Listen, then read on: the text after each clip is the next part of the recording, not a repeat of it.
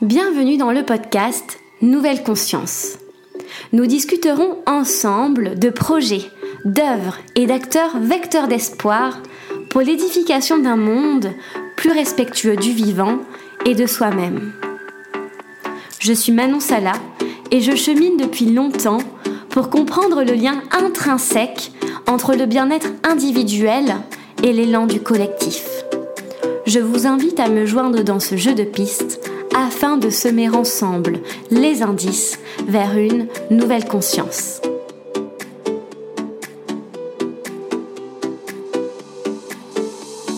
Aujourd'hui, j'ai la joie de recevoir Frédéric Lenoir au micro de Nouvelle Conscience. Vous connaissez déjà sûrement ce célèbre philosophe et sociologue aux millions de livres vendus et aux multiples projets menés aux quatre coins de la francophonie.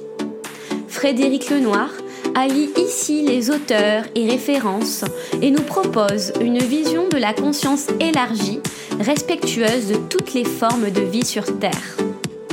Dans cet épisode, nous revenons notamment sur la notion d'inconscient collectif et sur les différentes étapes qu'il nous faut transcender en tant qu'humanité penser une interdépendance globale avec le vivant. J'espère que cet épisode vous donnera des nouvelles clés de lecture sur la période que nous traversons, ses archétypes et les messages subliminaux que nous pouvons traduire. Je vous souhaite une très bonne écoute.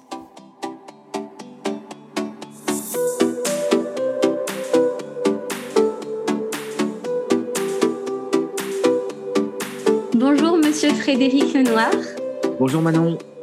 Je suis ravie de vous avoir au micro du podcast. Merci d'avoir accepté mon invitation. Mais c'est un plaisir. Écoutez, j'aime bien que des jeunes personnes se lancent dans des aventures comme celle des podcasts, donc euh, euh, avec plaisir. Merci à vous. Donc, euh, comme je vous le mentionnais euh, hors antenne, hors écoute, aujourd'hui, c'est un échange un peu particulier puisque j'ai l'habitude de poser uniquement mes questions, voilà, qui sont le, le fruit de mes réflexions et de mes recherches. Cette fois-ci, j'ai proposé aux membres de ma communauté de proposer les questions qu'elles souhaiteraient vous poser. J'en ai tiré deux au sort. Donc, il y aura ces deux temps, à la fois les questions plus personnelles venant de moi et celles venant euh, du, du groupe qu'il y a derrière Nouvelle Conscience Podcast. C'est une très bonne euh, initiative. Donc, euh, ben, je ne vais pas vous, euh, vous demander de vous présenter parce que je pense que la plupart euh, des auditeurs et des auditrices vous connaissent. On va commencer directement avec les questions que, que je souhaitais aborder avec vous aujourd'hui notamment autour de la notion de conscience universelle, de cette conscience que l'on ne peut pas situer, localiser, qui nous relie tous et toutes. Vous en parlez dans nombre de vos ouvrages, je pense notamment à l'âme du monde ou juste après la fin du monde, par exemple. Et vous parlez notamment aussi de l'inconscient collectif de Jung dans votre dernier ouvrage. Donc la, la, question que je souhaiterais vous poser, c'est de définir cette conscience universelle qui nous relie tous et également de la rapprocher de l'inconscient collectif telle qu'elle est proposée par Jung ou non, voir les différences et les ressemblances. Mais je vais commencer par euh, l'inconscient collectif euh, et je, je, parlerai de la conscience après.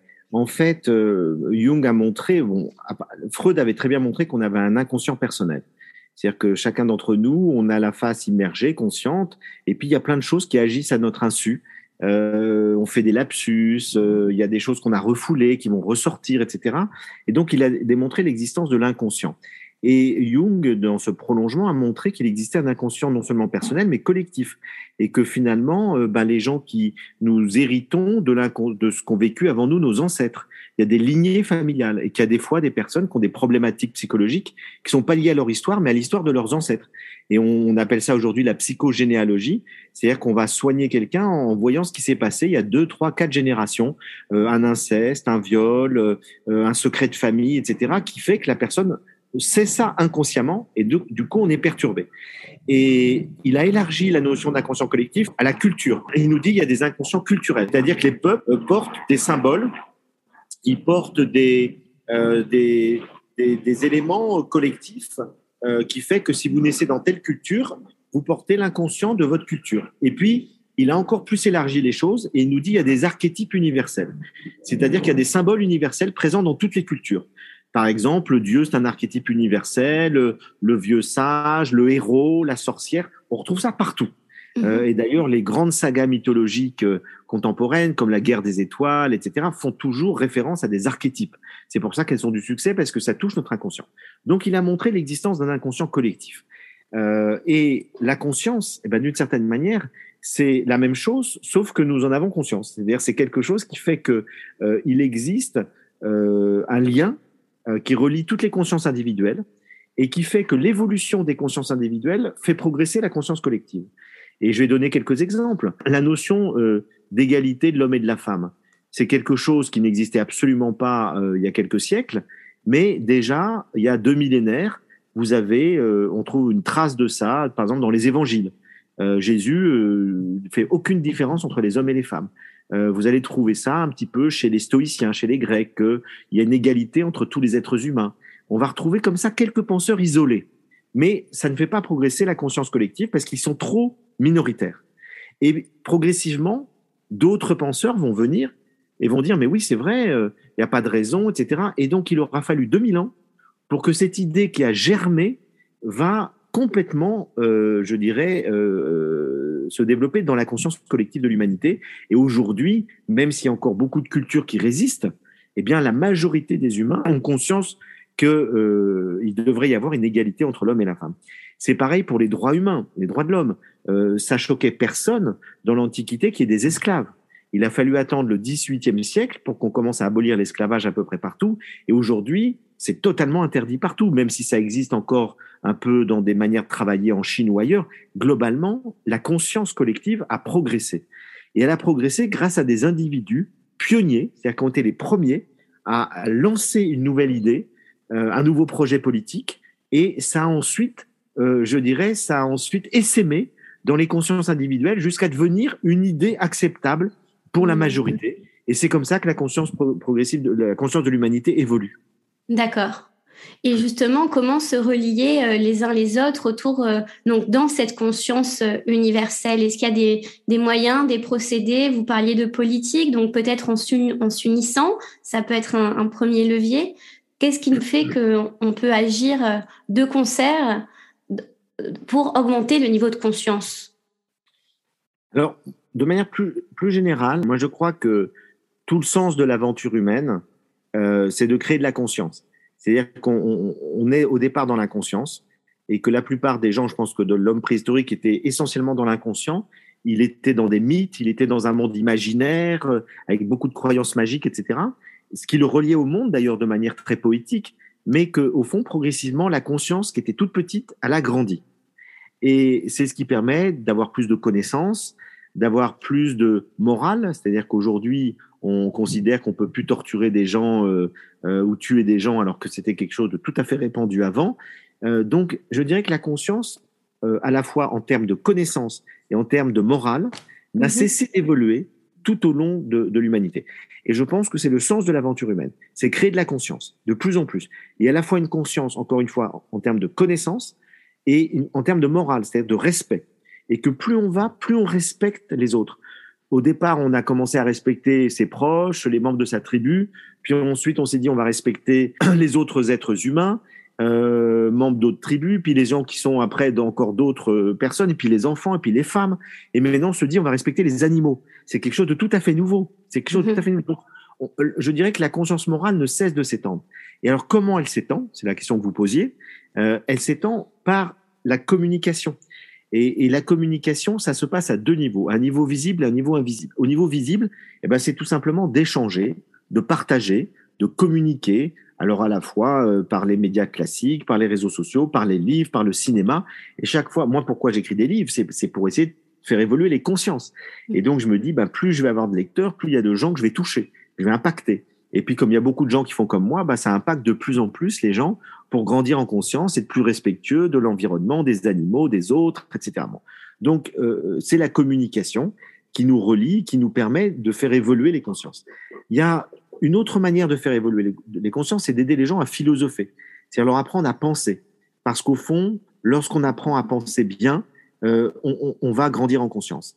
et que ça s'éduque la pensée, si vous voulez. Euh, c'est vraiment, c'est pour ça que j'ai créé des ateliers de philosophie avec les enfants, pour qu'ils apprennent très tôt à penser, à discerner, à juger par eux-mêmes, pour ne pas répéter les a priori, les préjugés qu'ils ont entendus dans leur famille, dans leur culture, etc. Donc, je dirais que apprendre à discerner, à développer un esprit critique, ça aide à grandir en conscience. Et ça permet d'améliorer de, euh, la conscience de l'humanité. Et puis après, il y a ce qui se passe au niveau invisible. Et ça, c'est très mystérieux. C'est qu'on s'aperçoit qu'il y a des idées qui vont émerger sur un, coin du globe et quelqu'un va avoir la même idée euh, à l'autre bout de la planète et qui se sont jamais rencontrés. Mm. On le voit tout le temps dans la création artistique. Il y a régulièrement des procès parce qu'il y a des gens qui ont eu la même idée d'un film de cinéma, etc. Ils se, ils se sont pas forcément copiés. C'est que les idées, comme on dit, sont dans l'air, si vous voulez. Euh, et il y a un exemple historique assez connu. Euh, eh bien, on sait que Darwin et Wallace ont, ont découvert la théorie de l'évolution à peu près en même temps. Et ils n'avaient pas communiqué, ils ont eu des théories, ils ont mis en commun leurs résultats, mais c'était assez extraordinaire de voir comme les idées ont été convergentes à peu près exactement au même moment. On s'aperçoit aussi, si on regarde l'histoire longue de l'humanité, que l'humanité, elle a progressé de manière collective dans des lieux géographiquement très éloignés. Prenons par exemple le milieu du premier millénaire avant notre ère. Eh bien, il y avait des penseurs en Grèce, euh, Pythagore, euh, Parménide, Héraclite, il y avait des penseurs euh, en Inde, le Bouddha, euh, le Jain. Euh, il y avait des penseurs en Perse, le masdéisme. Il y avait les prophètes d'Israël. il y avait en Chine Chuang Tzu, Lao Tzu. C'est-à-dire qu'il y a eu tout un certain nombre de philosophes qui ont dit les mêmes choses hmm. ou des choses extrêmement similaires, à savoir que au-delà des religions instituées, il fallait faire un travail personnel. Ils ont inventé la spiritualité individuelle pour s'améliorer, pour grandir, pour grandir en amour, pour grandir en connaissance, pour grandir en conscience, euh, et que donc cette évolution philosophique et spirituelle s'est fait à peu près en même temps euh, sur les quatre coins du globe à travers des gens qui ne se sont jamais rencontrés. Et donc on, on ne pouvait pas à cette époque-là aller de la Chine en Grèce, etc. Et donc finalement les idées euh, étaient dans l'air. Et, et, et c'est ça qui est passionnant, c'est que euh, je pense qu'on peut postuler ce que le grand scientifique et, et prêtre euh, Pierre Teilhard de Chardin appelle la noosphère. Euh, mm. Noosphère, le nous, ça veut dire la pensée en grec. Et la noosphère, ça veut dire qu'il y a une sphère de la pensée. Euh, et il nous dit qu'il y a une sphère de la pensée. C'est-à-dire que chaque fois que vous avez une pensée, ça va dans un lieu, une sorte de, de cloud, on dirait aujourd'hui un cloud, ça, va, ça part dans le cloud et ça redescend ensuite. Et vous avez d'autres gens qui vont capter cette pensée qui a été émise.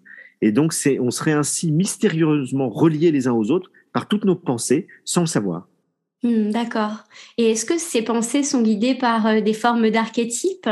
Donc, vous en parliez un peu tout à l'heure, mais est-ce que justement, on peut parler d'archétypes euh, universels qui sont un peu les mêmes dans les quatre coins du globe et qui vont euh, capter ces, pensées latentes pour les mettre dans la matière, les matérialiser? Oui, il peut y avoir des, archétypes qui, nous, de toute façon, qui sont des, des, portes d'énergie. Hein. Jung définit les, les, archétypes comme des portes, des portails énergétiques. Et il nous dit, euh, après, l'archétype, il va se symboliser de telle ou telle manière dans chaque culture différemment. Mais à la base, c'est un portail énergétique qui est assez neutre, mais qui envoie de l'énergie. Et donc, euh, il y a une forme qui va s'incarner dans un symbole.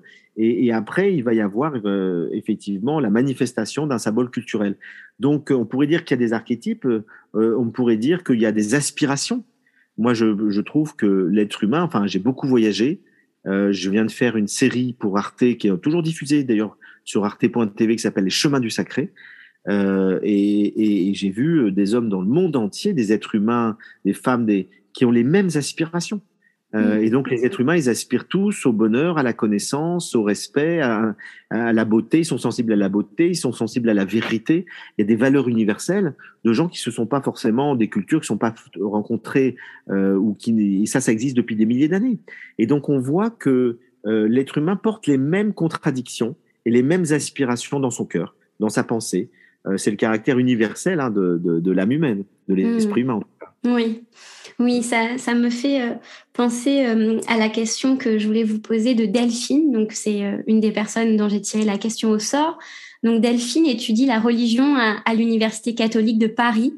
Et elle me demandait en quelle forme de spiritualité croyez-vous? C'était une spiritualité incarnée dans une forme de Dieu ou si c'était une spiritualité justement plutôt ben, d'une autre forme, invisible, quelque chose d'impalpable ah, Oui, c'est une question importante parce qu'effectivement, euh, aujourd'hui, je dirais tout explose. C'est-à-dire qu'on n'est plus simplement dans une spiritualité incarnée par des religions historiques. Euh, moi, je dirais que je, crois au Dieu de Spinoza. C'est-à-dire que je crois qu'il y a un Dieu cosmique, c'est-à-dire au fond une sorte de... Euh, on pourrait dire que, que pour moi, il n'y a pas un Dieu personnel euh, qui a une pensée comme un être humain, qui ressemblera à un être humain invisible, si vous voulez. Euh, je pense que, que ce qu'on appelle Dieu, au fond, c'est la totalité du réel, euh, à la fois visible avec la matière et invisible avec l'esprit. Mais l'esprit et la matière, c'est une énergie. Et, et, donc, on sait aujourd'hui, la physique quantique l'a montré, qu'il n'y a pas tant de différence que ça entre l'esprit et la matière. Hein, c'est un degré vibratoire différent, euh, mais tout est énergie. Et donc, je dirais que Dieu, c'est l'énergie suprême qui organise le monde qui fait que qu'il y a des lois extraordinaires de la nature, que notre intelligence est capable de penser des choses incroyables, que le cœur humain est capable de, de faire des choses extraordinaires aussi, mais, mais des choses épouvantables, bien, bien entendu, parce que l'humain reste libre. Et donc, je crois en un Dieu cosmique qui n'a pas un visage particulier, une intelligence, une volonté comme on, on définirait les humains. Vous savez, Voltaire disait euh, Dieu a fait l'homme à son image et l'homme le lui a bien rendu. C'est-à-dire mhm. qu'on a fait Dieu à notre image. Euh, mais je crois qu'il y a une intelligence, vous voyez, une, euh, une, conscience, on pourrait dire, supérieure qui organise le monde, euh, qu'on appelle Dieu, faute de mieux. Euh, alors évidemment, ça n'a rien à voir avec un Dieu qui va dire ça dans la Bible ou dans le Coran, etc. Euh, mais peu importe. Je dirais les, les humains qui ont écrit la Bible et le Coran et les autres religions, ils ont capté quelque chose. leur conscience s'est élevée à un niveau supérieur. Ils ont capté quelque chose. Ils l'ont dit avec leurs mots limités.